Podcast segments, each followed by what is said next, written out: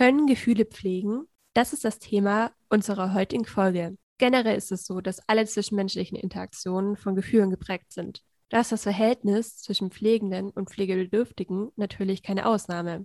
Aber welche Bedeutung haben Gefühle in der Pflegearbeit? Empathisch, verständnisvoll und sozial kompetent sind oft Begriffe, die einem in den Sinn kommen, wenn man an Pflegekräfte denkt. Aber welche Rolle spielt Empathie in Pflegesituationen wirklich? Bei Interaktionen in der Pflege, bei denen Pflegebedürftige verletzlich und hilfsbedürftig sind, ist es wichtig, situationsgerecht zu reagieren, sodass sich die Zupflegenden wohlfühlen.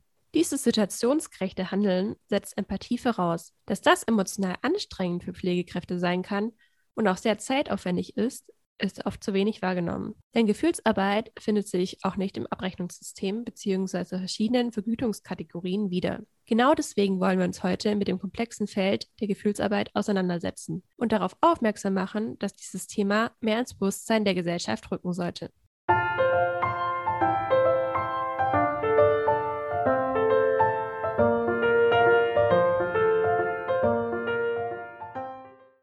Ich begrüße heute ganz herzlich Michaela Bayer, Jenny Kunert, Klaus Häusler und Jürgen Zert. Stellt euch doch gerne einfach mal selber vor.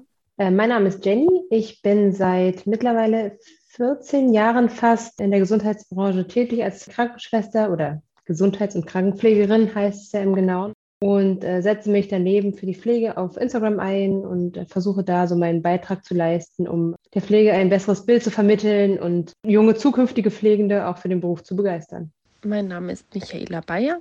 Ich bin 27 Jahre alt und ich arbeite seit fünfeinhalb Jahren als Krankenschwester auf einer Palliativstation. Ich habe auch die Weiterbildung zur Fachkrankenschwester für Palliative Care gemacht. Außerdem bin ich Praxisanleitung und nebenbei arbeite ich noch als Trauerbegleiterin und Trauerrednerin. Ich bin Jürgen Zert, ich leite das Forschungsinstitut IDC an der Wilhelm-Löhr-Hochschule in Fürth und wir befassen uns in diversen Forschungsprojekten, unter anderem, das ist ja auch schon mal angeklungen, im Pflegepraxiszentrum Nürnberg mit der Frage, wie man Pflege, Technik, aber auch Gestaltungskonzepte für die Pflegenden und für den Gepflegten bewertet, weiterentwickelt, um letztendlich Pflege zukunftsträchtiger zu machen. Ich bin Klaus Häusler, bin Pfarrer der Evangelischen Landeskirche und Klinikseelsorger am Diakoneo-Klinikum in Schwäbisch Hall seit anderthalb Jahren und dort mit einem mehrköpfigen katholisch-evangelischen Team für die Seelsorge an der Klinik zuständig.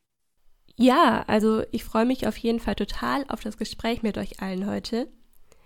Und genau, dann fange ich auch schon mit der ersten Frage an. Und zwar würde ich zum Anfang erstmal gerne eine Definition klären. Es geht dabei um die körperbezogenen Pflegemaßnahmen bzw. die Behandlungspflege. Jenny und Ela, ihr erlebt es ja jeden Tag in der Pflegepraxis und ich wollte euch einfach fragen, ob ihr diese Begriffe mal definieren könnt, so wie ihr sie im praktischen Alltag verwendet und versteht. Weil natürlich kann ich jetzt irgendeine Definition sagen, die ich mir angelesen habe, aber letztendlich komme ich ja von außen und ihr seid ja eigentlich eher die Experten, wenn es darum geht, zu pflegen. Unter körperbezogenen Pflegemaßnahmen verstehe ich Maßnahmen, die eine Pflegekraft am Patienten oder der Patientin durchführt, wie zum Beispiel die Körperwaschung, die Mobilisation, das Rasieren, Blasen- und Darmentleerung und andere Aktivitäten des täglichen Lebens. Und unter Behandlungspflege verstehe ich die Maßnahmen, die ein Arzt verordnet, aber eine Pflegekraft dann ausführt, wie zum Beispiel Blut abnehmen, absaugen und solche Sachen. Ja, dem kann ich mich eigentlich nur anschließen. Also Behandlungspflege ist für mich das, was delegierbar ist, was der Arzt sozusagen an uns Pflegende überträgt, was wir dann im Auftrag ausführen. Und die Grundpflege ist all das, was den Patienten persönlich, körperlich betrifft, ob es jetzt die, die, das Waschen, das äh, Hautpflegen, das Haarewaschen, Zähneputzen oder aber auch die Mobilisation ist. Die gehört für mich, zumindest in meiner Definition, auch mit zur Grundpflege. Vielen Dank für eure Antworten.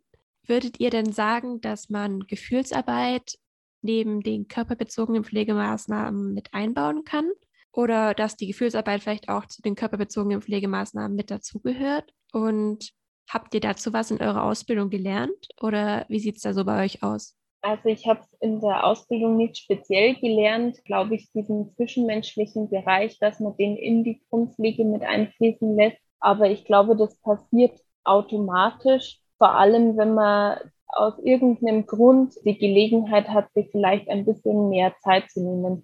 Es ist halt traurigerweise oft nicht der Fall, dass so viel Zeit ist und dann ist auch einfach in einem selber vielleicht nicht die Haltung da, dass man jetzt auch gerade so tiefer eingeht auf ein Gespräch, wenn denn eins entsteht. Aber wenn die Situation es zulässt, glaube ich, passiert es ganz oft automatisch.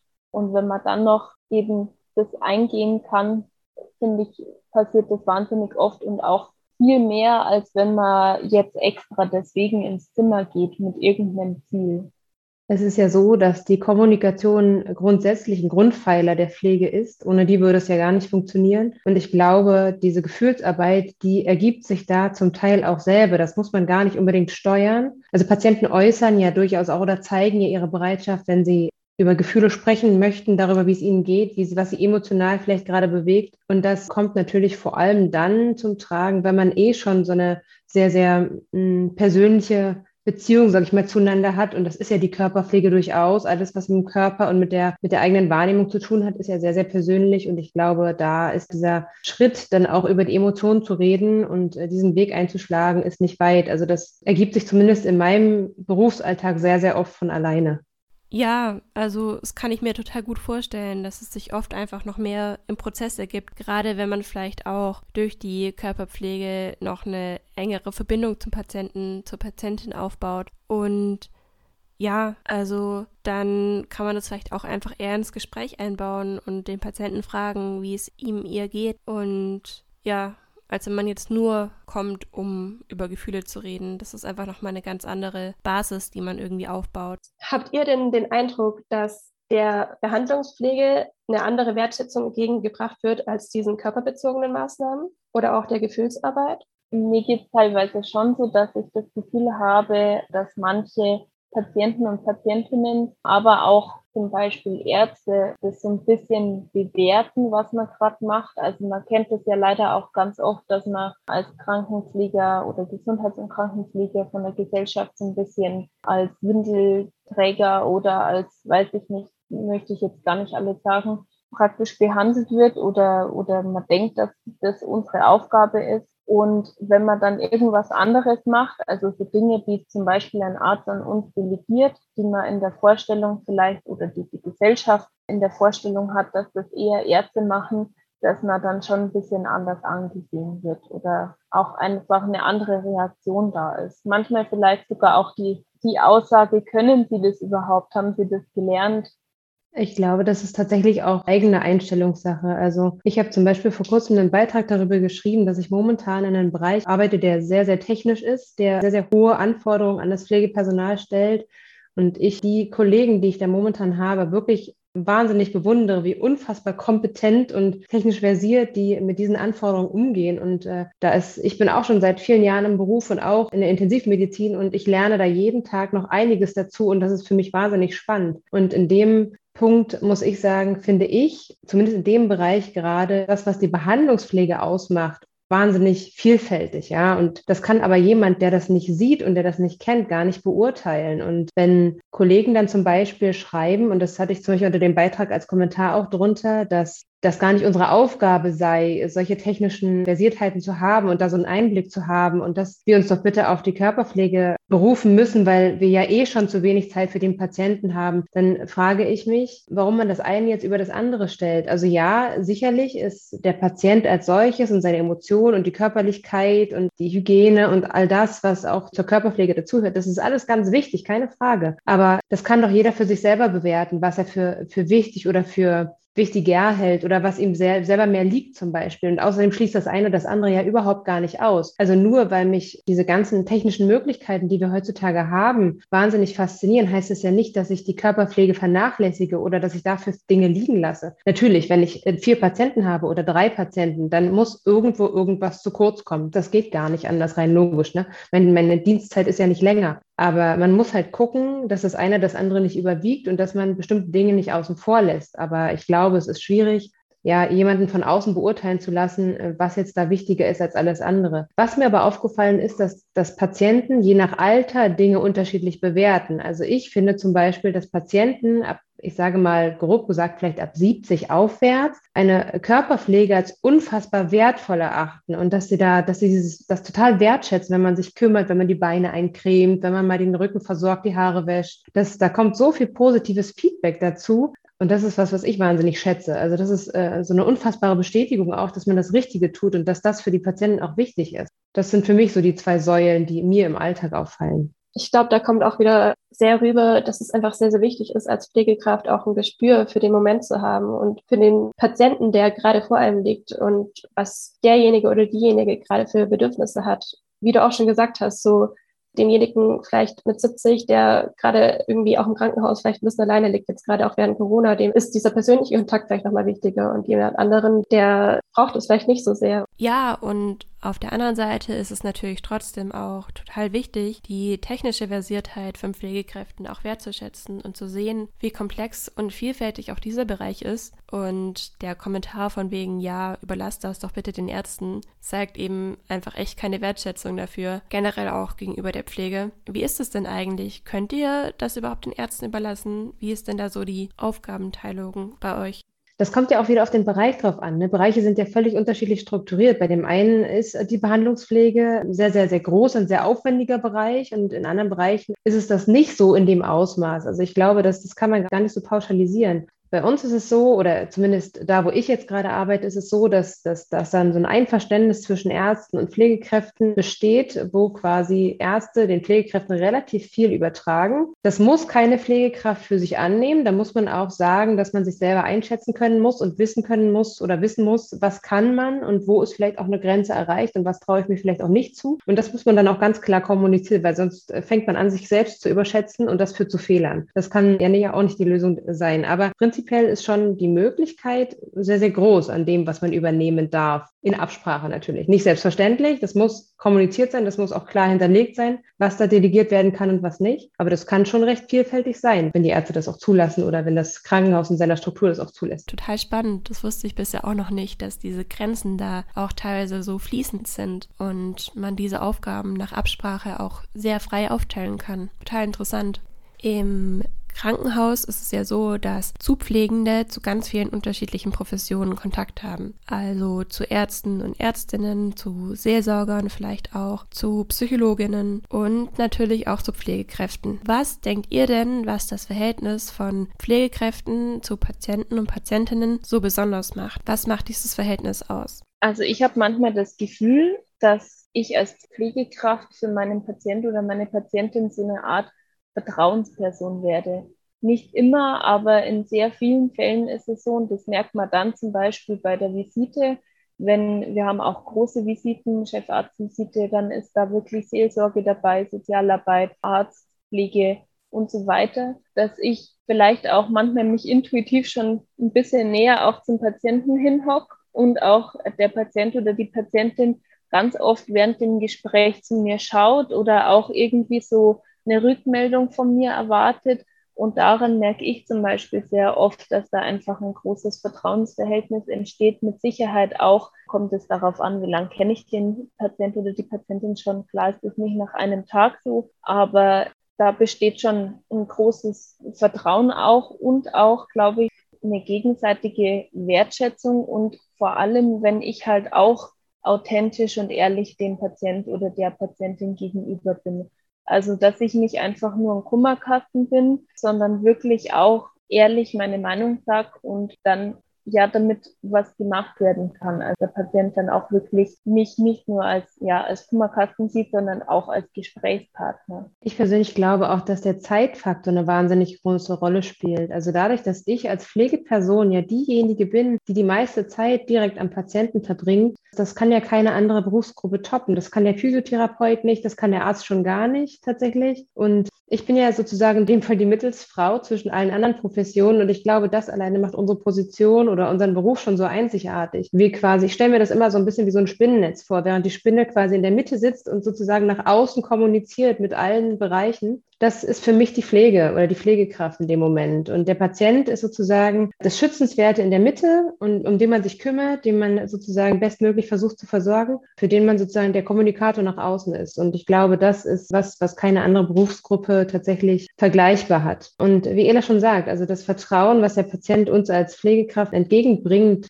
wenn man sich natürlich ein bisschen länger kennt, jetzt nicht gleich nach fünf Minuten, weil dann muss man sich auch erstmal ein bisschen beschnuppern, aber ähm, wenn man jetzt ein paar Dienste zum Beispiel miteinander schon hatte und der Patient weiß, okay, das und das und das läuft so und so und wenn ich äh, meinetwegen klingel und was Dringendes habe, dann, dann wird die Pflegekraft auch kommen und sie kümmert sich nach bestem Wissen und Gewissen, dann glaube ich, ist das eine Verbindung, die wirklich gut und wichtig für den Patienten sein kann und die eben auch sehr von Vertrauen geprägt ist. Und ich denke, dass, ja, wie gesagt, gibt es im Vergleich so in dem Maß mit keiner anderen Berufsgruppe im Krankenhaus. Was deutlich wird, und da muss ich natürlich aufpassen, ich bin ja kein Pflegender, sondern ich schaue als Sozialwissenschaftler von außen auf Pflegeprozesse, auf Pflegende, natürlich auch mit Arbeit mit Pflegenden. Aber man muss natürlich schon festhalten, dass Pflege und wenn man jetzt in die Literatur gehen würde, eine klassische Sorgearbeit ist. Sorgearbeit nach Böhle beispielsweise oder ich komme ja ursprünglich aus der Ökonomie, würde man sagen, ein Interaktionsprozess besteht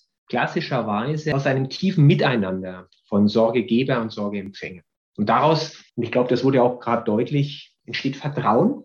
Aber das ist das entscheidende, beidseitige Beeinflussung im positiven wie im negativen Sinne. Deswegen sind ja zum Beispiel Fragen nach Verbesserungen von pflegerischen Prozessen auch immer, man sagt, dyadisch zu sehen zwischen dem Gepflegten und dem Pflegenden und zum Beispiel entlastende Prozesse spielen da eine ganz wesentliche Rolle. Und das Zweite, was ich sehr beeindruckend fand, war diese Idee, jetzt mal ein bisschen frei formuliert, sie fühlt sich so als der Vermittler, als die Spinne im Netz im positiven Sinne. Vielleicht an der Stelle noch der Hinweis, dass man diese Interaktions- und Sorgearbeit nochmal aufteilen kann. Und vielleicht auch sollte, gerade wenn man perspektivisch etwa, ich denke jetzt an den Podcast Alexa, welche Rolle spielt Digitalisierung oder Technik in der Pflege, wenn man über Weiterentwicklungen von Pflege denkt. Es äh, lässt sich festhalten und auch in der Literatur festhalten, es gibt die direkte Sorgearbeit, klar, wenn ich jetzt als Pflegekraft direkt mit dem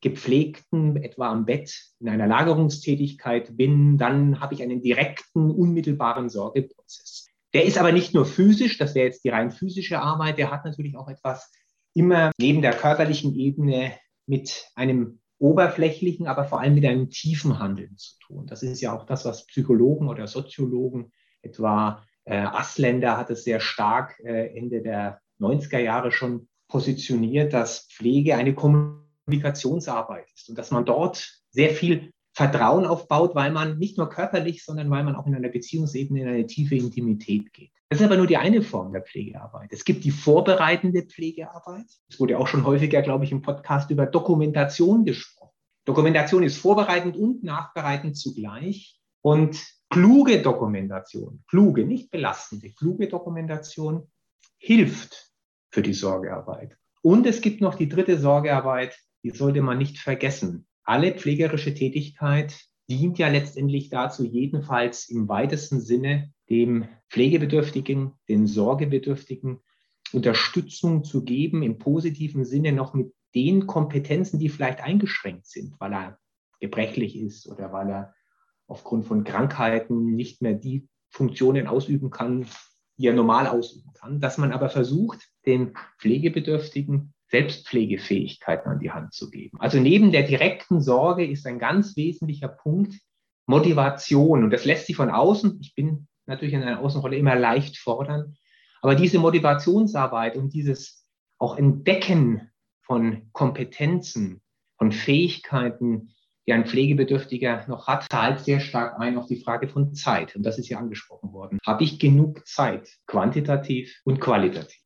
Da kann ich nur zustimmen. Das wurde bei uns in unseren vorherigen Podcast-Folgen auch schon ab und zu angesprochen, dass es sehr, sehr wichtig ist, dass man Mittel an die Hand gibt, dass sie wieder selbstständig werden können, in jeglicher Hinsicht, egal ob es jetzt in der Altenpflege ist, dass man vielleicht auch eher körperliche Fähigkeiten erhält oder in der Krankenpflege, dass man Vorsorgemaßnahmen an die Hand gibt, dass sie vielleicht nicht so schnell wieder ins Krankenhaus kommen oder so. Dann soll es bei uns ja heute vor allem auch um die Gefühlsarbeit gehen. Zwischenmenschliche Interaktionen sind ja immer auch von Gefühlen geprägt. Gerade beim Beruf der Pflege als fürsorgende Dienstleistung, bei der sich Pflegekräfte um hilfsbedürftige Zupflegende kümmern, sind Gefühle und Emotionen nicht so wirklich mehr wegzudenken. Es besteht eine indirekte Erwartung an Pflegende, auch emotionale Arbeit bzw. Gefühlsarbeit zu leisten. Das heißt eben auch in schwierigen und belastenden Situationen angemessen zu reagieren und die eigenen Gefühle zu regulieren, um das Wohlbefinden der Zupflegenden zu garantieren. Für Pflegekräfte kann es aber oft emotional auch herausfordernd sein, gerade wenn die eigenen Gefühle in einer bestimmten Situation vielleicht mal dem widersprechen, was von einem erwartet wird. Also wenn man sich zum Beispiel ekelt, weil es um Ausscheidungen geht oder so, aber das dem Patienten natürlich nicht zeigen will, weil diese sich ja dann noch unwohler fühlen. Obwohl die Gefühlsarbeit so komplex ist, findet sie sich nirgends im Abrechnungssystem wieder, weder in der Krankenpflege noch in der Altenpflege, sondern wird eher so ein bisschen als selbstverständlich vorausgesetzt und eben nicht explizit entlohnt. Jürgen, inwiefern siehst du es denn als problematisch an, dass die Gefühlsarbeit eher als selbstverständlich vorausgesetzt wird? Das ist ein altes Thema, übrigens nicht nur in der Pflege, sondern im Grunde ja auch bei ärztlichen Tätigkeiten. Wie viel Raum hat dieses qualitative, dieses vielleicht weichere Element von Beziehungen, das ich auch nicht sofort in Qualitätsmaßstäben messen lassen kann vielleicht und dann ich will das nicht schönreden, schwieriger ist vielleicht in eine Abrechnungslogik zu überführen. Ich möchte nochmal Bezug nehmen auf die Frage, wie man mit Zeit umgeht und was man von Pflege erwartet. Und was wir hier im engeren Sinne diskutieren, ist die Pflege als Profession in der Alten, insbesondere aber auch in der Krankenpflege. Und welchen Stellenwert hat das in unserer gesellschaftlichen Arbeit? Da muss man natürlich sagen, dass wir, wenn wir ein bisschen auf Europa schauen, da ganz unterschiedliche Herangehensweisen haben. Wir haben allein in der Frage von Akademisierung große Unterschiede und Deutschland ist das sicherlich nicht im Spitzenfeld, sondern eher hinten dran.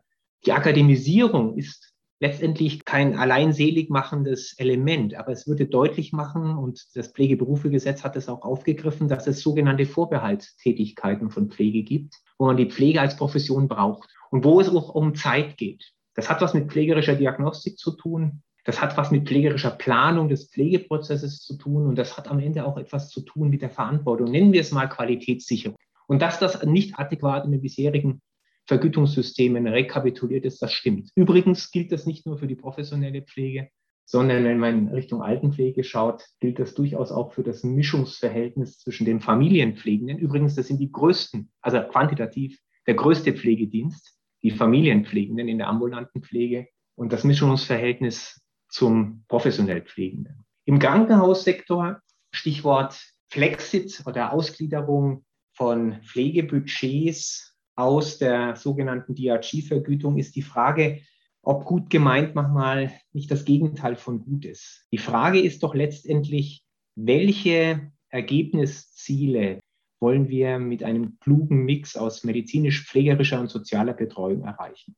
Und ich glaube, ein wesentliches Problem haben wir daran, dass wir viel zu stark auch das Vergütungssystem im deutschen Kontext auf die reinen medizinischen Arztleistungen konzentriert haben. Und dann fällt fast naturgemäß die pflegerische Leistung. Es ist zwar nachgebessert worden, das muss man fairerweise auch sagen, in den letzten Jahren, dann fällt die pflegerische Leistung ein bisschen hinten runter, obwohl, und da kann man durchaus auf Vergütungssysteme in anderen Ländern schauen, das durchaus machbar ist. Also ich will damit nur sagen, es liegt nicht per se an einem Vergütungssystem, sondern es liegt daran, welche Ziele man mit einem Vergütungssystem verknüpft und ob man eine Philosophie hat, dass zum Beispiel, das ist, bezieht sich jetzt eher auf die Krankenpflege, dass eine kluge Mischung aus verschiedenen Professionen, neben der ärztlichen Profession, der pflegerischen Profession, aber auch der weiteren Professionen im sozialen Bereich nicht viel, viel hilfreicher wären, wenn wir uns nur mal anschauen, dass mit den Herausforderungen von chronischen Erkrankungen einerseits und den veränderten Familienstrukturen nicht das Problem haben, per se,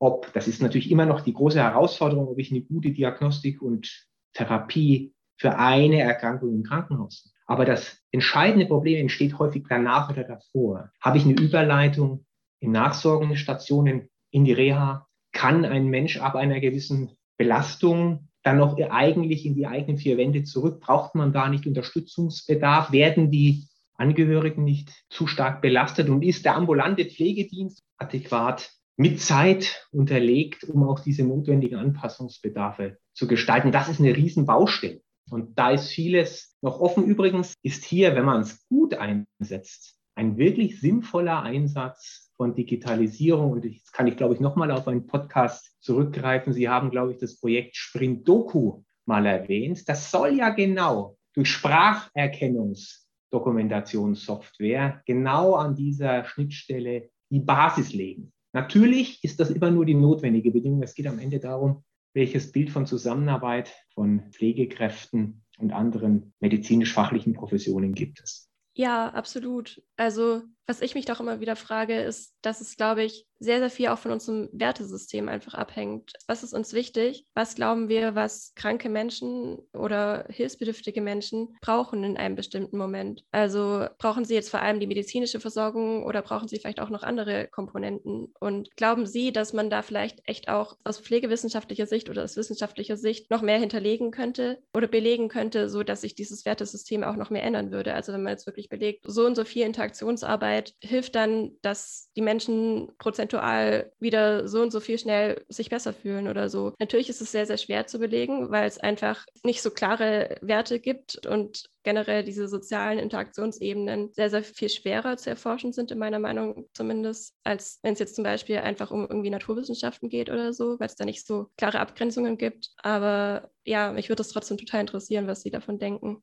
Wenn man ein bisschen so in die gesundheits- oder pflegepolitische Historie in Deutschland geht, kann man sich mal die Diskussion um die Reform des Pflegebedürftigkeitsbegriffs heranziehen, wo es ja sehr stark ein Stück weit um das, was du angesprochen hast, ging. Wie kann ich nicht unmittelbar körperlich-ontologische Phänomene, zum Beispiel in der sozialen Betreuung, gerade für Menschen mit Demenz, insbesondere Alzheimer, wie kann ich diese Bedarfe, die bei der alten Pflegestufe nicht adressiert waren, wie kann ich die adäquat mit hineinnehmen? Wo zunächst vielleicht körperlich noch gar kein unmittelbarer Sorgebedarf da ist. Ja, also da ist noch die Menschen mit leichter demenzieller Erkrankung sind körperlich häufig noch relativ fit. Da gibt es noch keine Geheinschränkungen, vielleicht auch noch keine Einschränkungen im klassischen Sinne bei auch unmittelbarer Grundpflegetätigkeiten, also beim Anziehen und Ähnlichem. Aber sie sind sozial verwirrt und vielleicht desorientiert Phasen. Und da entsteht eine Sorge wieder, jetzt aber sowohl beim Familienpflegenden als auch beim professionell Pflegenden, wenn es zunimmt, diese Desorientierung einerseits und wie kann ich diese Belastung, also auf den Raum vorzubereiten. So Kleinigkeiten von einer Herdabschaltung beginnend bis hin zur Frage, wie kann ich beruhigt zum Einkaufen gehen und nicht Sorge zu haben, dass mein Angehöriger, mein Ehemann, meine Ehefrau, mein Vater, meine Mutter, je nachdem, den Herd vergisst auszuschalten. So ganz banale Dinge. Und das hat etwas damit zu tun, dass Pflege mehr ist als eine medizinische Behandlungspflege, mehr ist als eine unmittelbare Pflege im Sinne von Wundmanagement oder von Dehydrationsmanagement oder gar von Inkontinenzmanagement und ähnliches, was natürlich grundlegende Dinge von Pflege ist, sondern dass Pflege am Ende auch immer eine soziale Komponente. Jede soziale Betreuungsarbeit beispielsweise in der stationären Altenpflege versucht ja diese emotionale Seite, diese biografische Seite, diese Kompetenz teilhaben zu können, abzubilden. Und da ist man nie am Ende. Und das hat viel mit gesellschaftlichen Werten zu tun, hast du völlig recht, mit den Werten. Welche Rolle soll denn ein gepflegter, ein Pflegebedürftiger haben? Wie viel Raum der sozialen Teilhabe organisieren wir? Wollen wir auch organisieren und überlassen es nicht der Selbstorganisation? Das ist eine spannende Frage, weil wir waren gerade vorhin ja bei der Frage von Überleitung vom Krankenhaus beispielsweise in die Reha. Es gibt seit ein paar Jahren das Institut der Kurzzeitpflege. Das ist ein Anspruch für pflegende Angehörige nach dem Sozialgesetzbuch 11, eigentlich Pflegeversicherung. Wir, also ich sage jetzt mal aus der wissenschaftlichen Sicht, wir haben lange nicht gewusst, wie denn die Inanspruchnahme und die Bedarfssituation von Kurzzeitpflege aussieht. In erster Linie war die Hypothese, es soll, und das stimmt ja auch weiterhin, pflegenden Angehörigen eine Entlastung mal geben für eine gewisse Zeit, um mal selbst in Urlaub zu fahren, die eigenen Reserven aufzutanken und ähnlich. Kollegen zum Beispiel von der Universität Bremen haben anhand von Abrechnungsdaten mal den Pflegeweg versucht zu verfolgen. Wer geht denn in die Kurzzeitpflege? Um dann festzustellen, dass fast 60 Prozent derjenigen, die in die Kurzzeitpflege gehen, sind im Monat zuvor aus dem Krankenhaus entlassen worden. Jetzt heißt es noch nichts automatisch, aber zeigt mal, dass häufig Pflege viel, viel stärker korrespondiert mit einem sozialen Problem, weil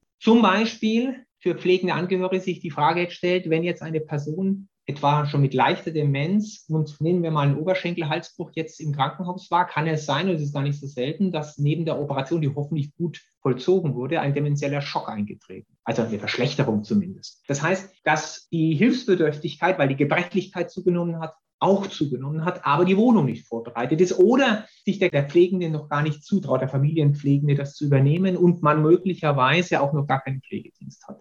Die Zeit für die professionell Pflegenden im Krankenhaus, sich aber ernsthaft darum zu kümmern, ist viel zu gering.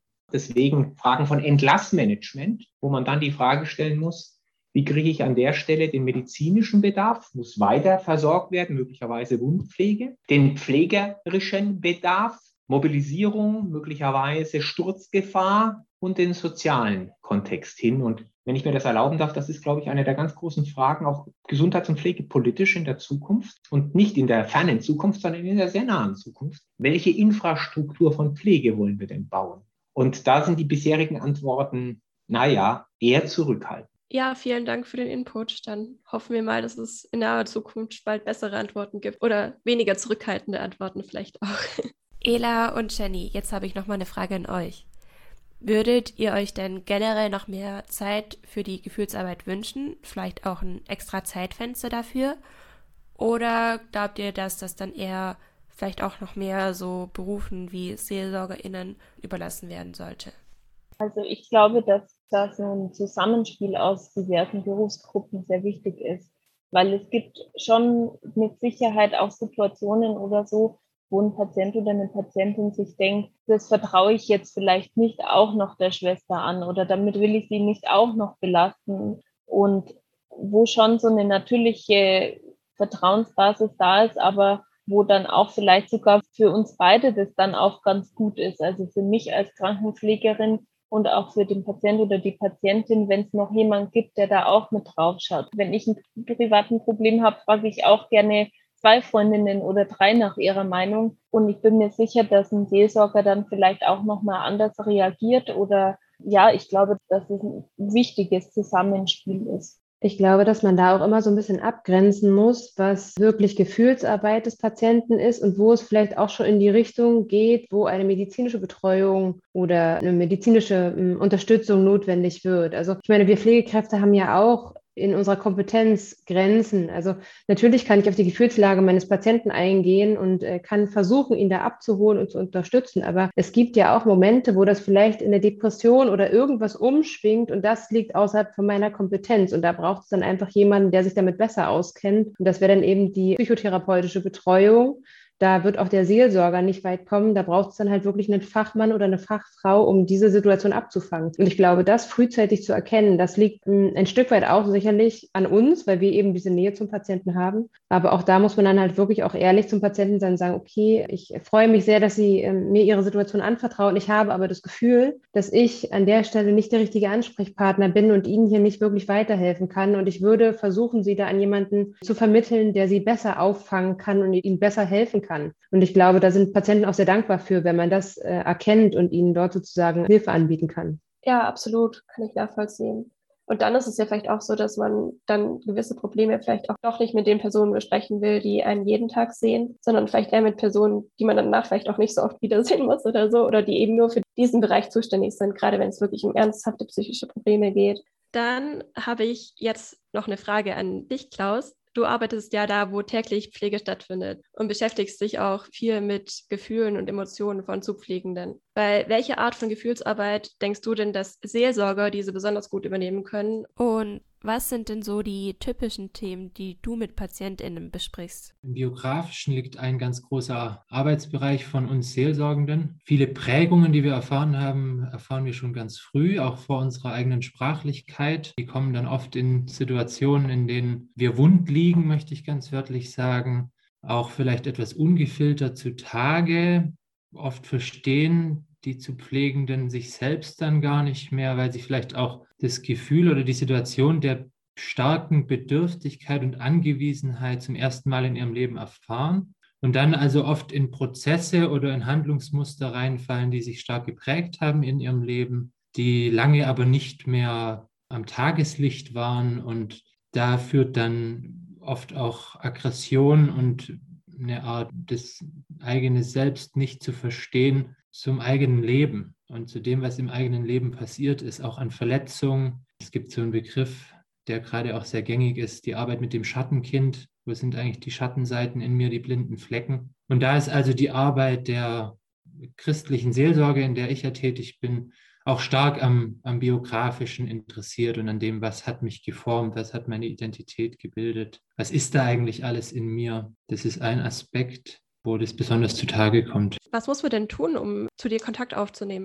Im Grunde genommen können mich alle, die irgendwas mit dem Krankenhaus zu tun haben, kontaktieren. Also das sind jetzt nicht nur die zu Pflegenden, sondern auch die Pflege selbst, Ärzteschaft, Mitarbeitende in der Cafeteria, in der Schreinerei, in der Müllentsorgung. Wir sind ja eine diakonische, eine diakonische Einrichtung. Das heißt, wir haben auch noch Diakonissen, also quasi den Diakonissenorden mit angegliedert. Die natürlich auch.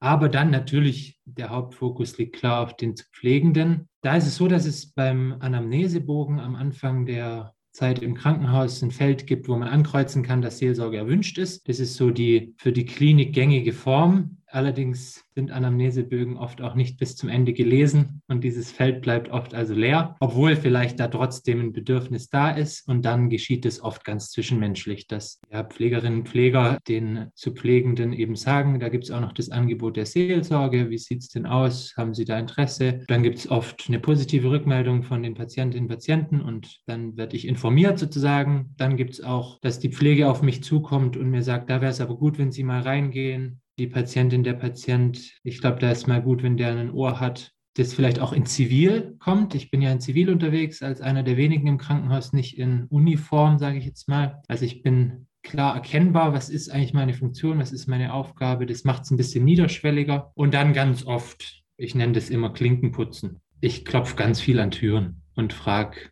Grüß Gott, guten Tag, wie geht's Ihnen heute? Haben Sie Zeit und Lust, besucht zu werden? Das ist ganz oft einer meiner ersten Sätze. Oder darf ich ein bisschen Zeit mit Ihnen verbringen oder sowas. Also, das hört sich auf jeden Fall nach einem sehr spannenden Arbeitsfeld an.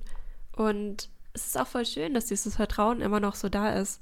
Ja, und vielleicht hören das jetzt ja sogar ein paar Menschen und denken sich dann das nächste Mal, vielleicht könnte ich auch zu der Seelsorge gehen wenn ich mit jemandem reden will. Was wir auch im Gespräch hatten, ist, dass es ja durchaus auch oft wichtig ist, nochmal jemanden zu haben im Krankenhaus, mit dem man extern sprechen kann. Also der vielleicht nicht so viel im Alltag dabei ist oder so, sondern der dann explizit nur dafür da ist, eben über aktuelle Sorgen zu sprechen oder so, dem man einfach auch mal was anvertrauen kann und wo man weiß, dass es einfach sehr, sehr sicher aufgehoben ist. Genau, das ist natürlich ein ganz großer Punkt. Auch noch fast alle Menschen, denen ich begegne, wissen, dass da irgendwas ist, mit der darf nichts weiter sagen. Und es ist ja in der Tat so, dass ich rechtlich vom deutschen Staat mit Seelsorge und Beichtgeheimnis beauftragt bin. Das heißt, was in diesem Raum passiert, bleibt in diesem Raum. Und das ist natürlich ein Riesenschutzraum, den eigentlich nur wir Pfarrerinnen und Pfarrer in äh, Krankenhäusern oder auch Gefängnissen und vielen anderen Einrichtungen in Deutschland ja äh, bieten können. Und das ist natürlich schon von vornherein eine ganz große Entlastung für das, was im Gespräch passieren darf, nämlich von A bis Z und alles dazwischen, eigentlich alles, ohne dass das in irgendeiner Art und Weise Folgen hat oder weitererzählt wird oder. Und da herrscht ein Riesenvertrauen von Seiten der Gesprächspartnerinnen und Gesprächspartner. Also das ist ein Vorschuss, den ich da bekomme aufgrund meines Amtes als Pfarrer der ist natürlich historisch gewachsen, aber der ist in unserer Gesellschaft auch noch sehr stark vorhanden. Also man mag ja der Tatsache ins Auge schauen, dass die Mitgliedszahlen der Kirchen zurückgehen, aber diese, dieses Wissen ist ganz oft schon noch da. Und das Vertrauen auch ist ganz stark da, so nehme ich das wahr. Ja. Voll schön. Ja, ich glaube, das ist auch echt wichtig, dass man sich in so einem Moment von Krankheit und vielleicht auch Zweifeln und Unsicherheiten jemanden anvertrauen kann, wo man weiß, dass die eigenen Sorgen echt sicher aufgehoben sind. Woran machst du denn generell eine erfolgreiche Gefühlsarbeit fest? Eine Beweisbarkeit oder eine Sichtbarkeit ganz schwierig ist. Ich habe da nur ein Gefühl. Jürgen, du hast schon mal ein bisschen angesprochen, wenn sowas wie eine Begegnung stattfindet, wenn ein Miteinander stattfindet, wenn was auf Augenhöhe stattfindet und wenn diese Räume, die ich immer versuche zu öffnen, wo auch immer die liegen mögen im Lande meines Gegenübers, wenn die gefüllt werden, dann sehe ich das als Erfolg. Das ist natürlich ein ganz schwieriges Wort im Blick darauf an, dass was passiert ist, dass da eine Füllung in irgendeiner Art und Weise stattgefunden hat. Das heißt, dass da was gezeigt wurde von der Patientin, dem Patienten, dass ich da auch was anschauen durfte, dass ich teilhaben durfte an was. Und das macht es für mich schon spürbar. Oder waren das jetzt nur, sage ich mal, ein bisschen provokativ hohle Sätze oder irgendwelche Floskeln oder Phrasen, die man halt dem Herrn Pfarrer so sagt. Das passiert mir natürlich auch oft, dass die Leute anscheinend wissen, was ich hören will. Aber wenn da was spürbar wird für mich, in vielleicht auch einer sinnlichen Art, vielleicht auch in einem natürlichen Ausdruck von Emotionalität. Manchmal sind es die Haare, die sich aufstellen, manchmal sind es natürlich die Tränen, die kommen.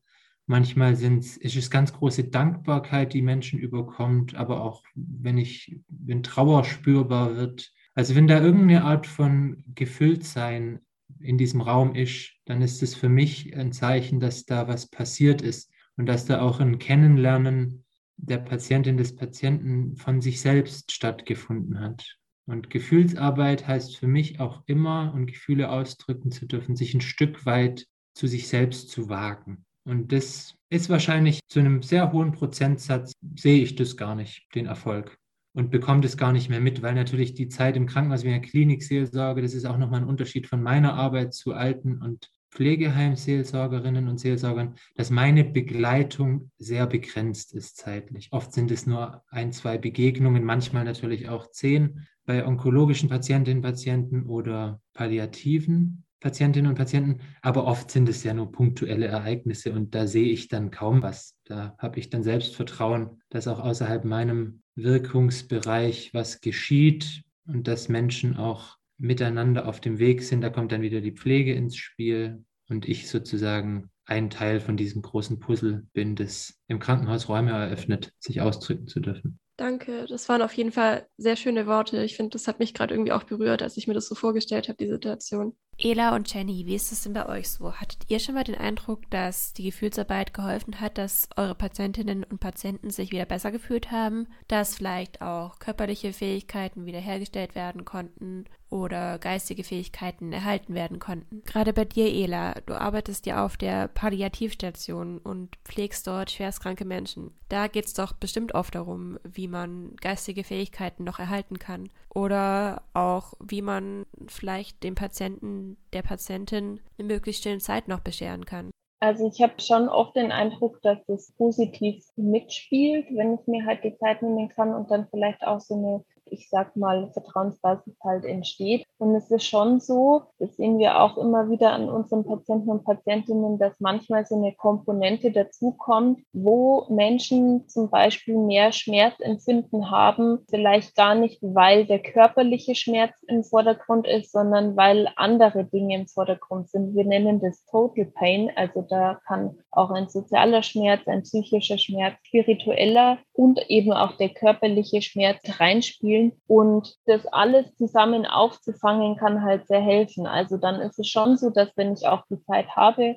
vielleicht ein bisschen mich dazu zu hocken und einfach zuzuhören oder da auch gerne ich meine Meinung dazu zu sagen, dass das den Menschen dann schon hilft und dass der danach dann schon sagt, ach, also irgendwie jetzt sind auch meine Schmerzen ein bisschen leichter. Ich meine, es kann auch so sein, natürlich, wenn man sehr angespannt ist, hat man vielleicht auch mehr Schmerzen. Und wenn man danach wieder durchschnaufen kann, ist es vielleicht schon besser. Wir sehen das sehr oft, auch nicht nur, wenn die Pflegekräfte da sind natürlich, sondern vor allem auch, wenn zum Beispiel Angehörige da sind, die einfach eine große Ressource sind für die Patienten und Patientinnen. Ich glaube, dass das schon ja eine wichtige Rolle spielt und dass man das sehr oft erlebt, bei uns zumindest. Ja, wie gesagt, ich arbeite in einem ganz anderen Bereich, aber auch ich würde das so bestätigen. Also ich habe auch das Gefühl, dass die Gefühlsarbeit, das Gefühl, die Gefühlsarbeit, naja, ihr wisst, was ich meine. Ich habe das Gefühl, dass die Gefühlsarbeit schon einen sehr, sehr großen und wichtigen Teil unserer Arbeit einnimmt, weil das eben mit der normalen Kommunikation einhergeht und weil man den Patienten ja an der Situation, in der er sich befindet, abholen muss und gucken muss, wie man die Situation für den Patienten am erträglichsten gestalten kann. Und je mehr ich dabei emotional auch auf den Patienten eingehen kann und auch auf die und die Bedürfnisse erkennen kann, desto einfacher wird die Situation für den Patienten ein Stück weit. Ich meine, die körperliche ändert sich nicht, der Krankheitsverlauf ändert sich nicht. Das, was der Patient ertragen muss, ändert sich nicht. Aber er entwickelt vielleicht eine bessere Coping-Strategie. Er, er merkt vielleicht, dass er sich aussprechen kann, dass er mir sagen kann und dass er ernst genommen wird. Und ich glaube, wenn Patienten das Gefühl haben, dass sie für voll genommen werden und dass ihre Bedürfnisse erkannt werden, dann ist es schon ein riesengroßer Schritt zur Genesung. Ob das jetzt unbedingt nachweislich die Genesung schneller vorantreibt, das mag ich jetzt nicht beurteilen, das könnte ich auch nicht belegen, aber ich finde schon oder habe das zumindest gefühlsmäßig schon erlebt, dass Patienten sich psychisch stabiler gezeigt haben im Verlauf. Also dass man gemerkt hat, okay, das tut ihnen einfach gut und das gibt ihnen auch mehr Mut und sie gehen dann motivierter an die nächsten Schritte. Und das finde ich ist schon, wenn, wenn alleine der Punkt schon erreicht ist, wenn man das schon geschafft hat, dann ist es doch ein,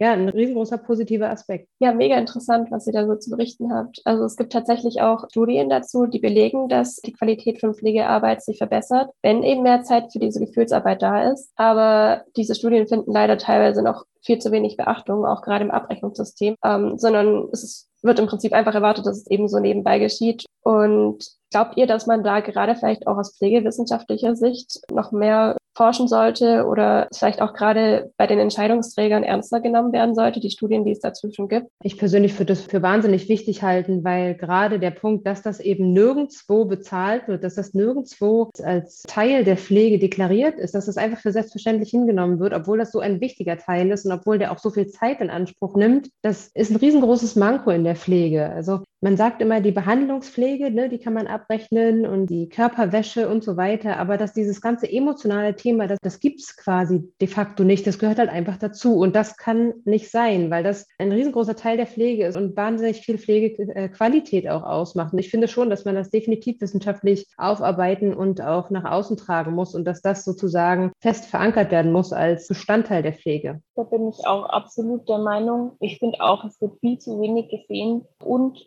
ich glaube sogar, dass es dadurch intern vielleicht auch von Kollegen und Kolleginnen auch nicht so gesehen wird und gar nicht wahrgenommen wird als Aufgabe. Ich bin jetzt in einer Position, die sehr vorteilhaft ist, weil wir einen sehr guten Personalschlüssel haben, aber gerade auf anderen Stationen geht es dann halt einfach am ehesten unter, was ich wahnsinnig traurig finde und was auch gar nicht mehr als selbstverständlich erachtet ist. Und ich für mich zum Beispiel habe auch schon gemerkt, dass es oft Patienten und Patientinnen gibt, die bei uns, wo wir eben einen höheren Personalschlüssel haben als andere Stationen, dann manche Patienten und Patientinnen bei uns sich erstmal erholen und sich verbessern von den Symptomen, einfach weil wir uns mehr Zeit nehmen können. Und ich kenne es leider auch, also zum Beispiel von Kollegen und Kolleginnen von anderen Stationen, die also nicht auf der Palliativ arbeiten, die uns dann auch manchmal fragen, ja, was macht ihr denn eigentlich den ganzen Tag und haltet ihr eigentlich nur Händchen, was halt auch wahnsinnig traurig ist, also weil man einfach nicht damit rechnet, dass eben solche Arbeit eben auch Arbeit ist, die gesehen und getan werden muss oder auch mit einbezogen werden muss. Ja, dass es sogar innerhalb der Pflege gegenüber eurem Bereich teilweise die Kommunikation gibt. Ihr haltet ja nur Händchen. Also, oh, das hätte ich irgendwie nicht gedacht.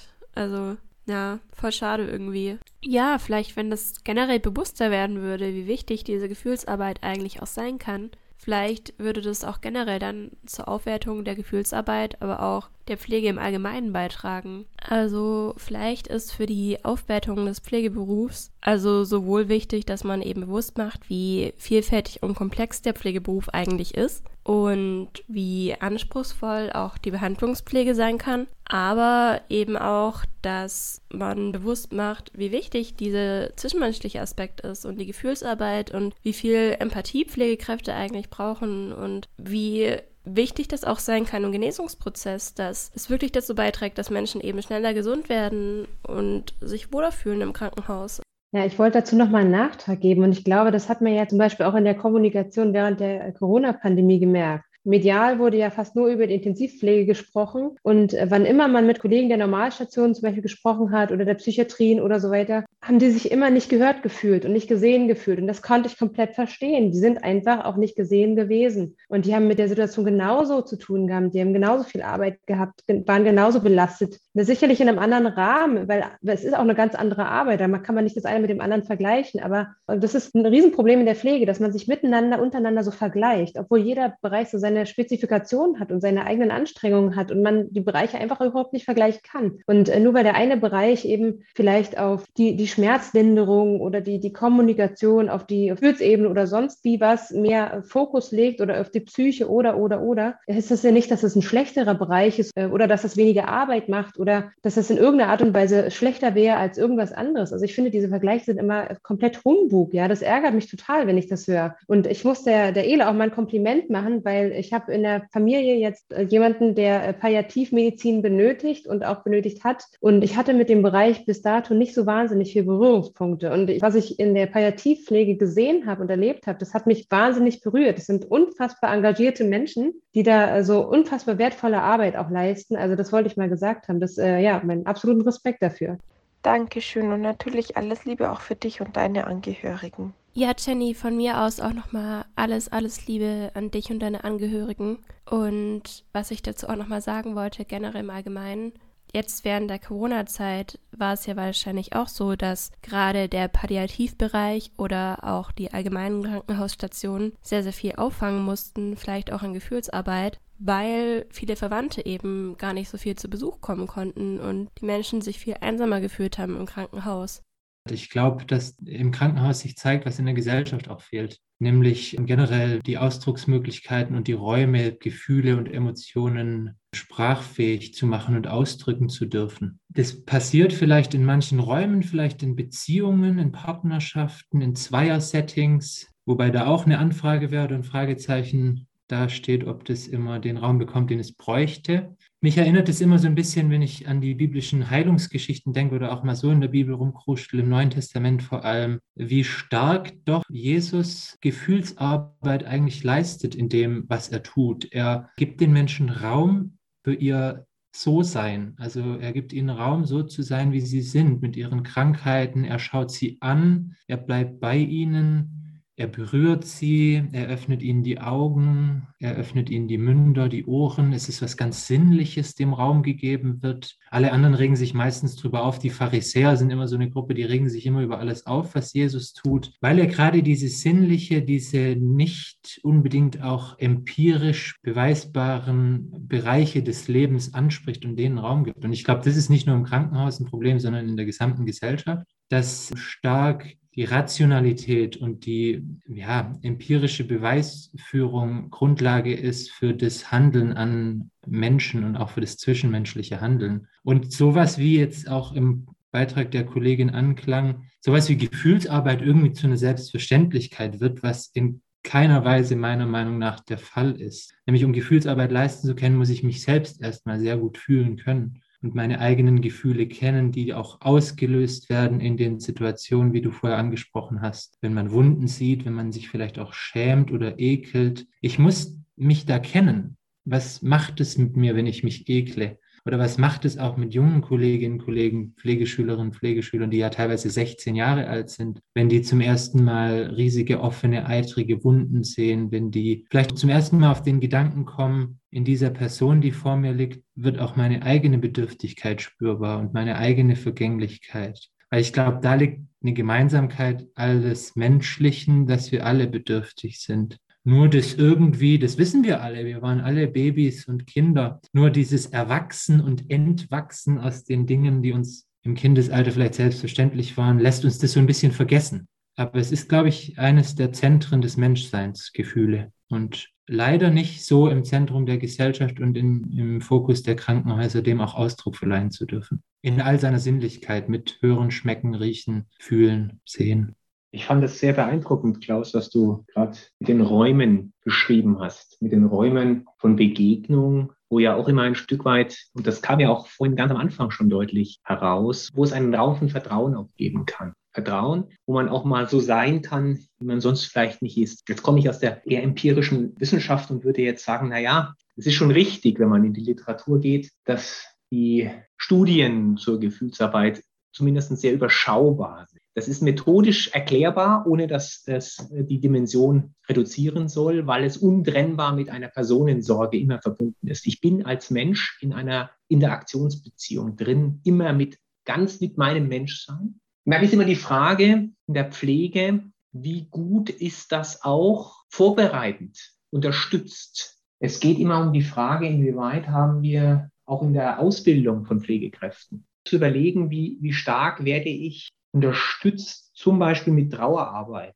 ein Stück weit auch mit Change-Prozessen, die man erlebt, wenn sich ein Mensch verändert. Gerade wenn ich Menschen begleite, die Arbeitsverdichtung immer mehr zunimmt, gerade im Krankenhaus. Aber ich begleite Menschen und ich sehe die vielleicht im Verfall, im körperlichen Verfall in Anführungszeichen, wie damit umgehe. Das ist die eine und direkte Seite. Da muss ich als gelernter Gesundheitsökonom immer ein bisschen demütig drauf schauen und sagen, ja, wir müssten überlegen, ob wir viel stärker hier über, ich wiederhole mich hier, über Ergebnisziele, diese Zeit, diese Qualität von Zeit, nicht nur die Quantität von Zeit, sondern die Qualität von Zeit stärker adressieren. Ein bisschen passiert das ganz, ganz separat, zum Beispiel in Projekten aus der Palliativversorgung, wo man lernen kann. Der ein Satz vielleicht noch aus unserer eigenen Arbeit dazu, das mag jetzt etwas wunderbar klingen, in der Auseinandersetzung mit Technik in der Pflege oder für Pflege, kann man sogar dieses Thema von Gefühlsarbeit wieder herausholen, stärker adressieren, indem man nämlich herausfordert, was bedeutet es, wenn man ein technisches System bis hin zu einem sogenannten, sagt bewusst sogenannten Pflegeroboter heranzieht, der etwa in der Betreuungsarbeit, in der Biografiearbeit eingesetzt wird, die berühmt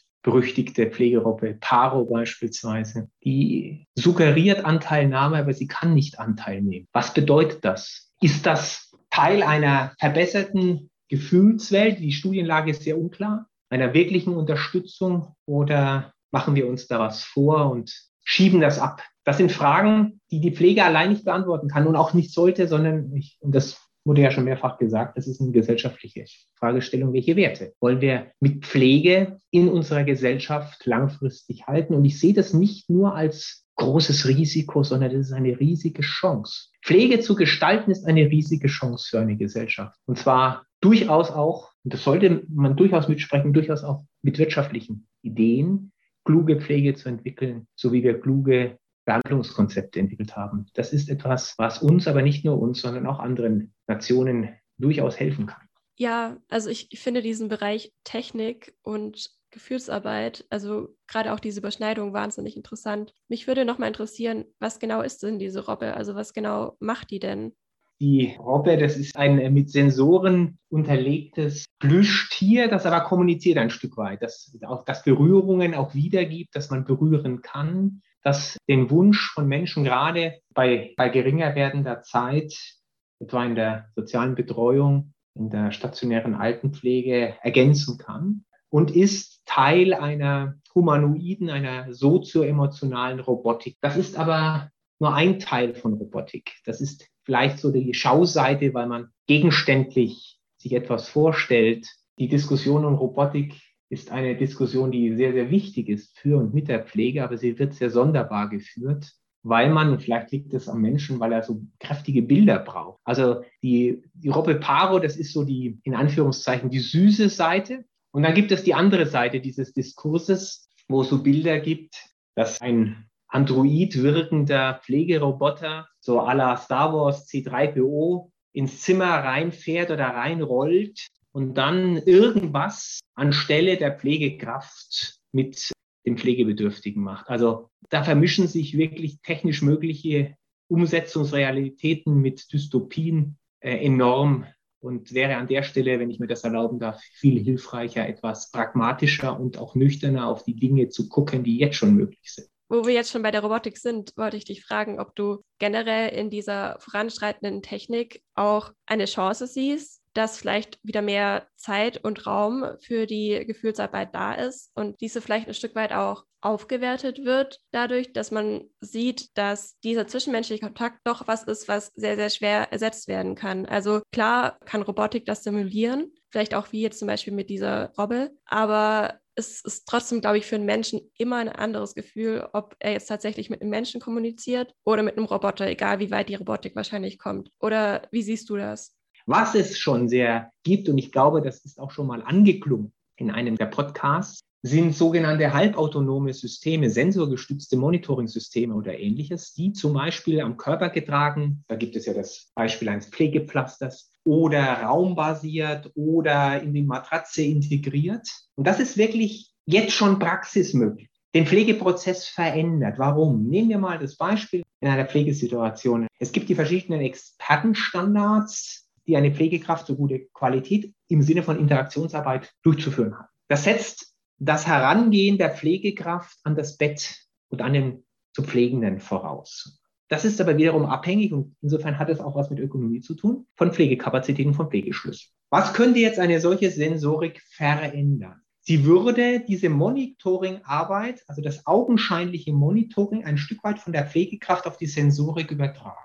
Die Sensorik verknüpft mit einem Algorithmus würde zum Beispiel eine Push-Nachricht an eine Pflegekraft geben. Das könnte man mit einem Eskalationsmanagement versehen. Bewohner M, Patient M muss innerhalb der nächsten 20 Minuten gewendet werden. Das heißt, es verändert sich plötzlich der Pflegeprozess. Es ist nicht mehr abhängig vom fast zufälligen kapazitätsabhängigen Dasein der Pflegekräfte am Bett, sondern das Monitoring-System verändert die Zeit. Jetzt sind wir wieder an der Zeit. Und zwar die Zeit des Monitorings. Und jetzt ist die wirklich offene Frage, was passiert mit dieser veränderten Zeit?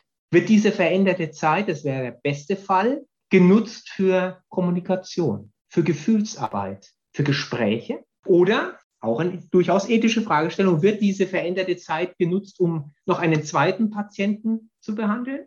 Oder wird diese, das ist die dritte Variante ist bei unserer Pflegeknappheit wahrscheinlich die irrelevanteste, aber theoretisch natürlich trotzdem denkbar. Oder wird man sagen, man braucht nicht mehr so viele Pflegekräfte? Also lange Rede, kurzer Sinn. Wir müssen hier, und das meine ich wirklich mit müssen im normativen Sinne, viel mehr ausprobieren unter geregelten Verhältnissen, was da wirklich passiert. Ansonsten werfen wir uns weiterhin auch in der Wissenschaft nur Hypothesen an die Köpfe und probieren es nicht aus. Das ist wirklich sinnvoll, hier kontrollierte, wissenschaftlich kontrollierte Versorgungsexperimente zu machen im Sinne guter Versorgungsforschung, um diese Frage zu beantworten und dann zu überlegen, welche Ideen von sensorgestützter Pflege können wir künftig haben. Und das ist jetzt schon ein System, das Pflege durch klugen Einsatz von Sensortechnologie ganz, ganz wesentlich ändern kann. Total interessante Fragen irgendwie über die Zukunft und wie wir sie gestalten wollen. Wieso werden diese Experimente denn nicht noch mehr durchgeführt? Fehlt es da wahrscheinlich auch an Geld und, und Kapazitäten, oder?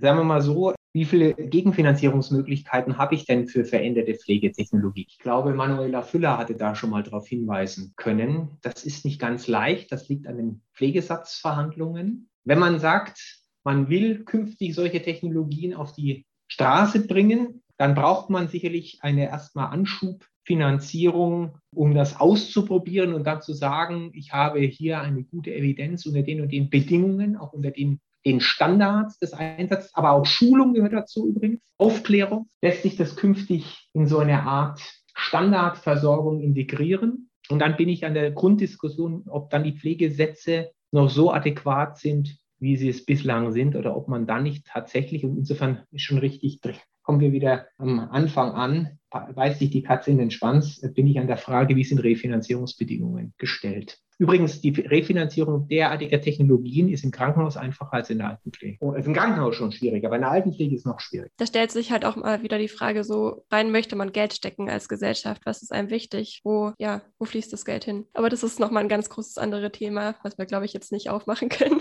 Dann würde ich jetzt gerne zu einem Thema kommen, was wir vorher schon so ein bisschen angesprochen hatten. Und zwar ist es ja in der Pflege so, dass man oft in Situationen dabei ist, wo man dem Patienten, der Patientin sehr nahe kommt. Und das sind auch oft sehr sensible Situationen für die Patientinnen, aber vielleicht auch für einen selber. Das sind dann vielleicht auch oft Situationen, in denen sich der ein oder andere auch mal peinlich berührt fühlt. Und ja, also Situationen, wo es dann eben vielleicht auch um Sexualität oder Ausscheidungen geht. Oder vielleicht auch der Tod, Ela, gerade bei dir auf der Palliativpflege kommt das bestimmt des Öfteren mal vor. Wie geht ihr denn mit so sensiblen Situationen um? Also wir probieren schon sehr darauf zu achten, dass diese Themen einfach nicht ausgegrenzt werden. Und zum Beispiel auch nicht nur der Tod, sondern auch die Sexualität. Ganz viele denken ja, sobald ich in abgesehener Zeit sterbe, ist Sexualität einfach durchgestrichen. Das stimmt halt einfach nicht. Leider denken das halt, ja, auch die Patienten. Ich meine, es ist ganz natürlich, dass man als Patient oder Patientin im Hinblick darauf, dass man so eine Erkrankung hat, die nicht heilbar ist, vielleicht auch einfach das nicht gerade als Thema hat. Aber wenn es aufkommt, dann finde ich, sollte man auch das behandeln. Also in Bezug jetzt auf das Thema Tod sowieso. Da bin ich auch sehr froh, dass unsere Ärzte und auch die anderen Berufsgruppen sehr offen und ehrlich mit unseren Patienten und Patientinnen sprechen und auch wir das können. Ich glaube, man lernt das dann auch, wenn man auf der Station arbeitet. Es ist mit Sicherheit so, dass man sich trotzdem manchmal fragt, was kann ich da drauf jetzt antworten. Der Zeit lernt man vielleicht ein bisschen dazu auch oder darf auch manchmal sagen, ich kann Ihnen das jetzt nicht beantworten. Und trotzdem aber sich das anzuhören, finde ich ganz wichtig und irgendwie zu reagieren. Selbst wenn die Antwort ist, ich weiß es nicht. Zum Beispiel auf die Frage, wann sterbe ich oder was ist nach dem Tod. Das kann ich nicht genau sagen, weil ich es einfach nicht weiß. Aber die Frage nicht zu ignorieren oder auf ein anderes Thema zu lenken, sodass sich der Patient oder die Patientin einfach nicht wohlfühlt, weil er denkt oder sie denkt, ich habe jetzt eine Frage gestellt, die nicht richtig war oder die hier nicht hergehört und dann das beim nächsten dann auch nicht mehr anspricht. Und das kann man auch auf andere Themen münzen, wie Sexualität oder Ausscheidungen oder ähnliches. Es ist halt dann schwierig. Natürlich kann man vielleicht nicht mit jedem über jedes Thema sprechen, aber selbst dann ist es vielleicht auch wichtig und richtig, dass man auch sagt, ich bin da jetzt vielleicht nicht der richtige Ansprechpartner, aber ich kann Ihnen den und den schicken, auch so wie die Jenny vorher, war in einem anderen Thema, aber trotzdem auch so, das einfach offen und ehrlich zu sagen. Ich kann die Frage, glaube ich, gar nicht so einfach beantworten. Also ich fand äh, das, was Eda gesagt hat, auch gerade schon super, weil da schon wahnsinnig viel von dem drin ist, was ich auch gesagt hätte. Bei uns im Intensivbereich ist ja ist das Thema Sexualität äh, eigentlich nahezu nicht vertreten, weil die Menschen, selbst wenn sie wollten, dazu eigentlich oftmals gar nicht in der Lage wären. Das klingt jetzt gemein, aber das ist einfach so. Das ist ja eine akute Situation. Ganz selten ist es dann doch mal, gerade bei Patienten, die vielleicht etwas länger auf der Intensivstation liegen und denen es dann so peu à peu schon ein bisschen besser geht, dass sich das, äh, das Bedürfnis dann doch mal wieder zeigt und dass man das merkt. Es ist aber auch ganz oft so, dass die Patienten das nicht offen ansprechen. Und ich kann das verstehen. Wäre ich äh, Patient auf einer Intensivstation und es wäre jeden Tag jemand Fremdes da, der mich betreut, ich würde es auch nicht ansprechen. Das, da muss ich ganz ehrlich sein. Dann merkt man es dann eher so, dass man, wenn man jetzt durch Zufall ins Zimmer kommt oder was tun möchte und man merkt eben, dass der Patient jetzt ganz, ganz banal mal gesagt, die Decke wieder zurecht drückt. So. Und man sich als ne, denken kann, okay, da hat vielleicht gerade der Patient sich selbst angefasst oder so. Was ja völlig legitim ist, es steht ihm ja alles zu. Ne? Aber es ist natürlich für ihn auch überhaupt keine Privatsphäre da. Die Tür ist nicht abschließbar. Ähm, es kann jederzeit jemand reinkommen der Monitor klingelt, wenn er sich ein bisschen aufregt, wenn irgendwie sich Vitalparameter ändern. Also es verrät ihn ja auch. Es ist halt auch einfach fies, ja. Da ist halt keine Privatsphäre, keine Hülle, in der er sich schützend zurückziehen kann. Insofern ist Sexualität auf der Intensivstation eigentlich ja fast nicht möglich, würde ich mal sagen. Das Thema Sterben, das gibt es bei uns natürlich auch des Öfteren mal und der Umgang mit dem Tod, beziehungsweise auch gerade, ähm, wenn, wenn jemand eine Reanimationssituation hinter sich hat, dass er das sozusagen ähm, Revue passieren lässt und darüber nachdenkt, was hätte sein können und was hätte mich vielleicht auch erwartet, wenn. Oder es gibt ja auch diese, diese Menschen, die diese Situation erlebt haben, sage ich mal, die danach wieder da sind und aber uns erzählen, ich war tot und ich weiß das, ich habe das gesehen.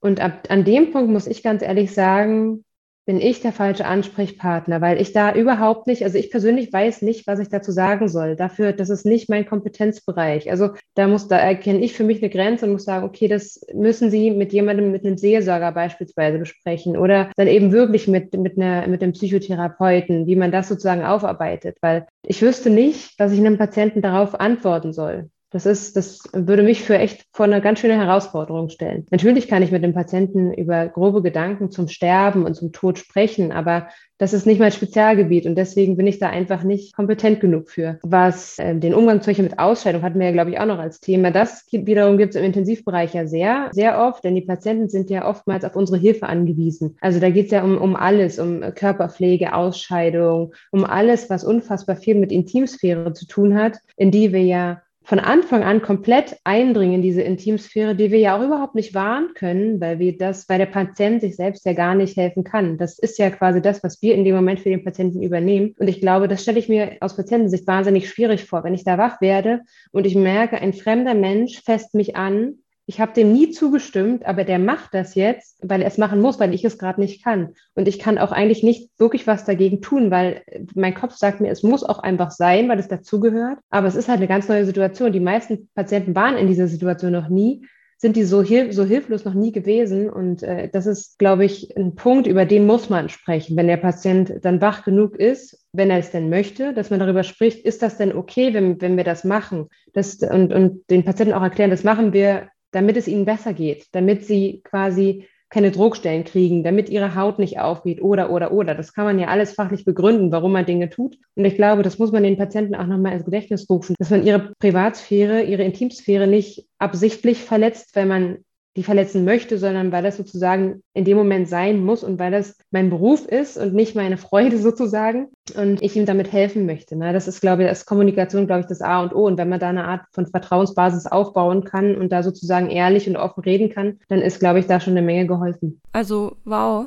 Respekt an euch. Ich stelle mir das echt in manchen Situationen nicht leicht vor, da angemessen zu reagieren. Da braucht es bestimmt einfach auch viel Feingefühl und in manchen Situationen bestimmt auch mal Humor. Und ja, also einfach die richtige Balance zwischen Nähe und Distanz zu finden, ist da bestimmt nicht leicht.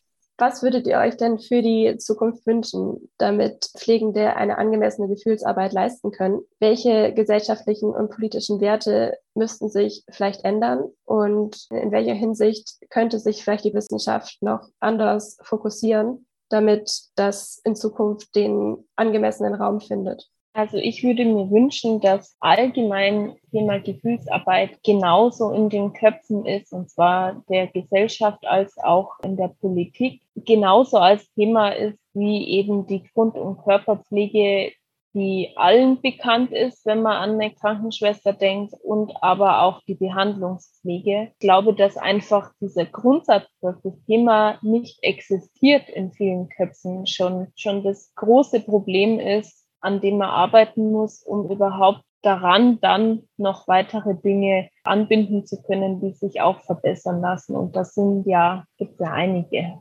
Ja, dem kann ich mich auch wieder so anschließen. Ähm, ich glaube, es muss ein Zeitrahmen da sein, denn wir brauchen Zeit, um mit unseren Patienten kommunizieren zu können, um auf Bedürfnisse und Gefühle eingehen zu können. Und ohne diese Zeit können wir das nicht machen und können wir das nicht leisten. Und dafür, wenn, wenn diese Zeit nicht da ist, geht für den Patienten wahnsinnig viel verloren, sowohl an Vertrauen als auch vielleicht an Heilungschance, weil einfach, wenn ich mich in der Situation auch nicht gehört und nicht gesehen und nicht, nicht wahrgenommen fühle, dann dann krieche ich mich in mich selber zurück und dann verschlechtert sich alles drumherum, weil von der Psyche ist auch einfach wahnsinnig viel abhängig. Es darf nicht selbstverständlich sein, dass Gefühlsarbeit, dass das einfach selbstverständlich ist. Also es hat sich jetzt ein wenig gedoppelt, aber in den Köpfen ist es, das gehört dazu für alle. Und das ist aber, das gehört nicht einfach dazu. Das ist ein unfassbar wertvoller Bestandteil und der muss gesondert abrechenbar sein, der muss gesondert als Zeitfaktor benannt werden und der muss vor allen Dingen auch in der Ausbildung, finde ich, noch viel mehr behandelt werden. Ich finde, diese Gefühlsarbeit, dieses Gesprächsführung auf Patienten eingehen, gerade so spezielle Situationen wie schwere Krankheit, Tod, Sexualität,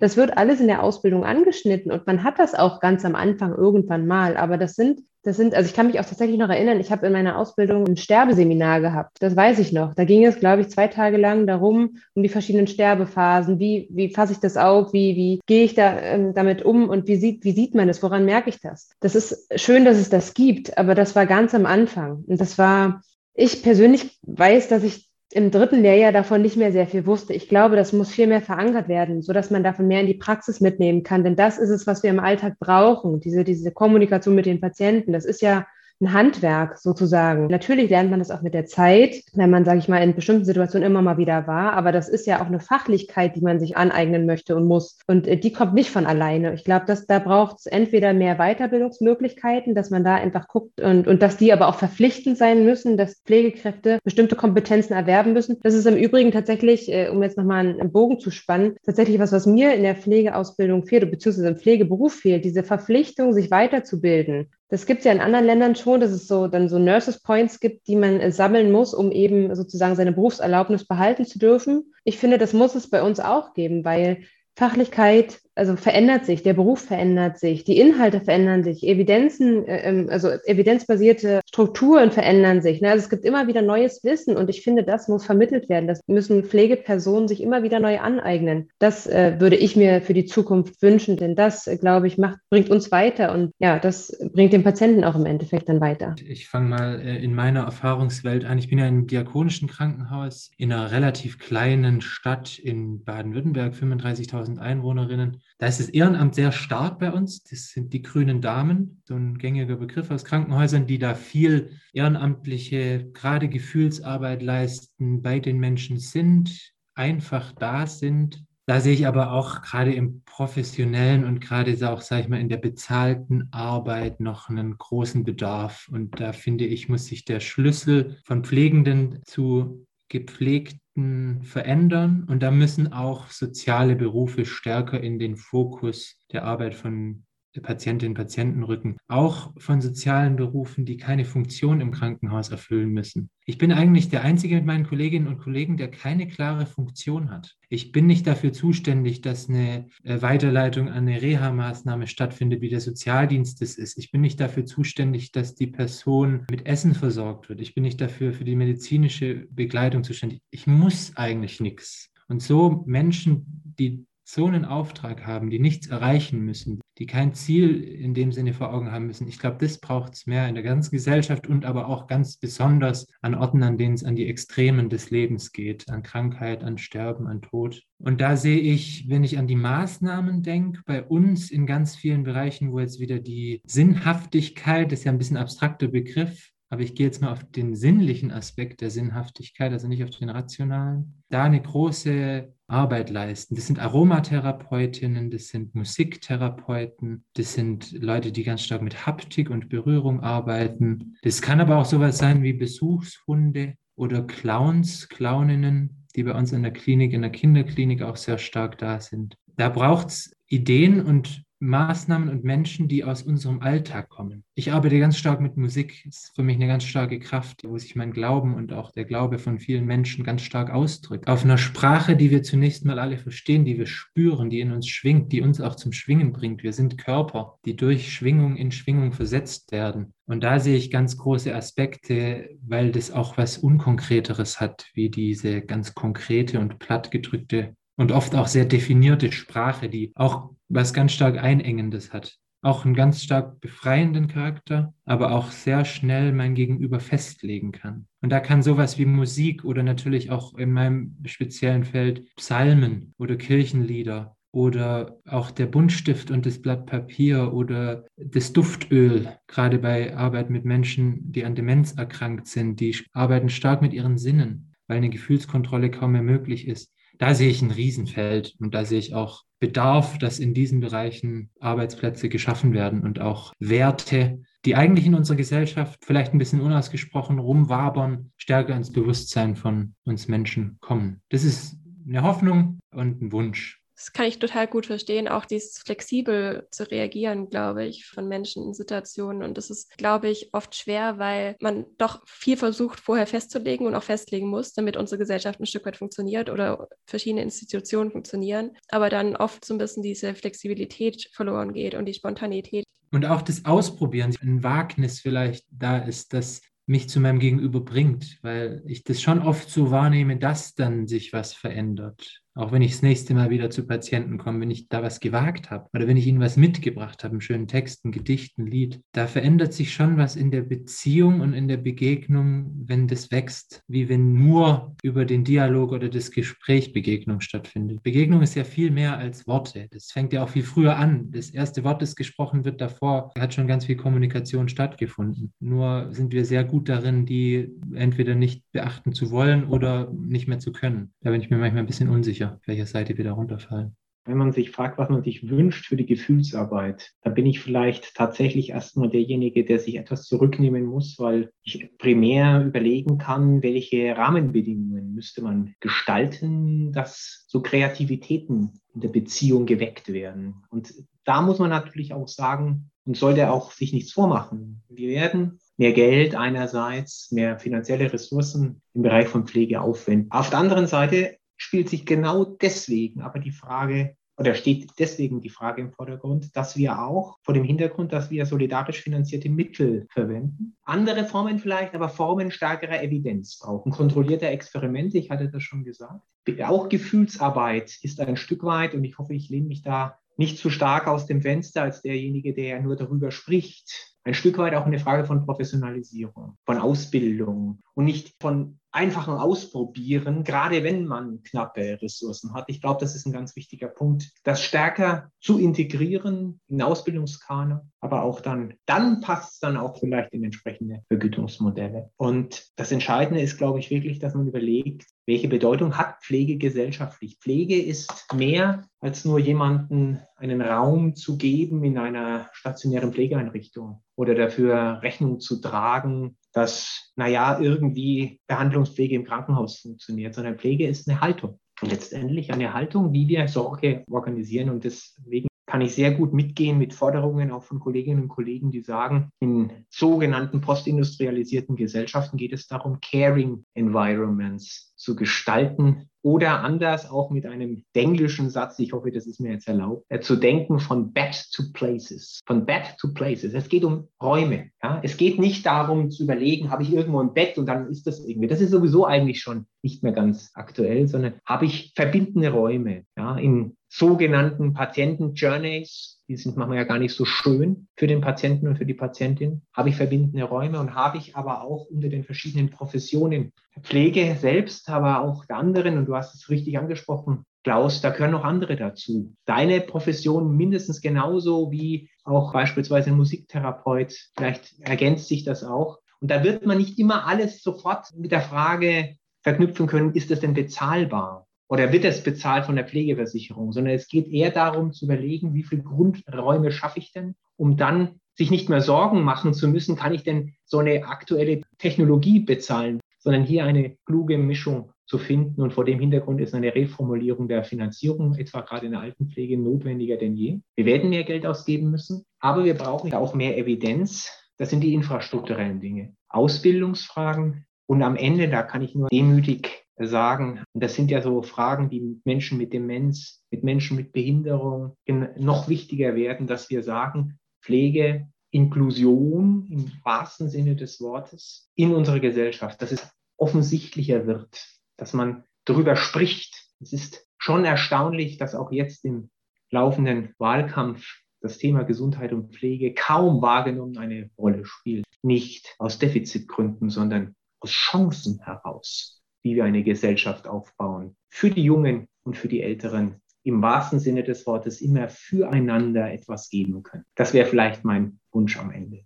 Vielen, vielen Dank euch allen für das tolle Gespräch. Also es war echt mal wieder super spannend und hat mir mega viel Spaß gemacht.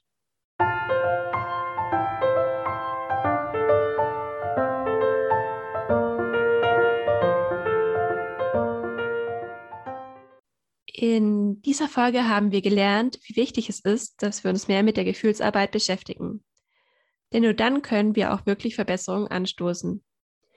Das Bewusstwerden über die Gefühlsarbeit kann definitiv dazu beitragen, dass mehr Menschen klar wird, wie komplex und anspruchsvoll der Pflegeberuf ist.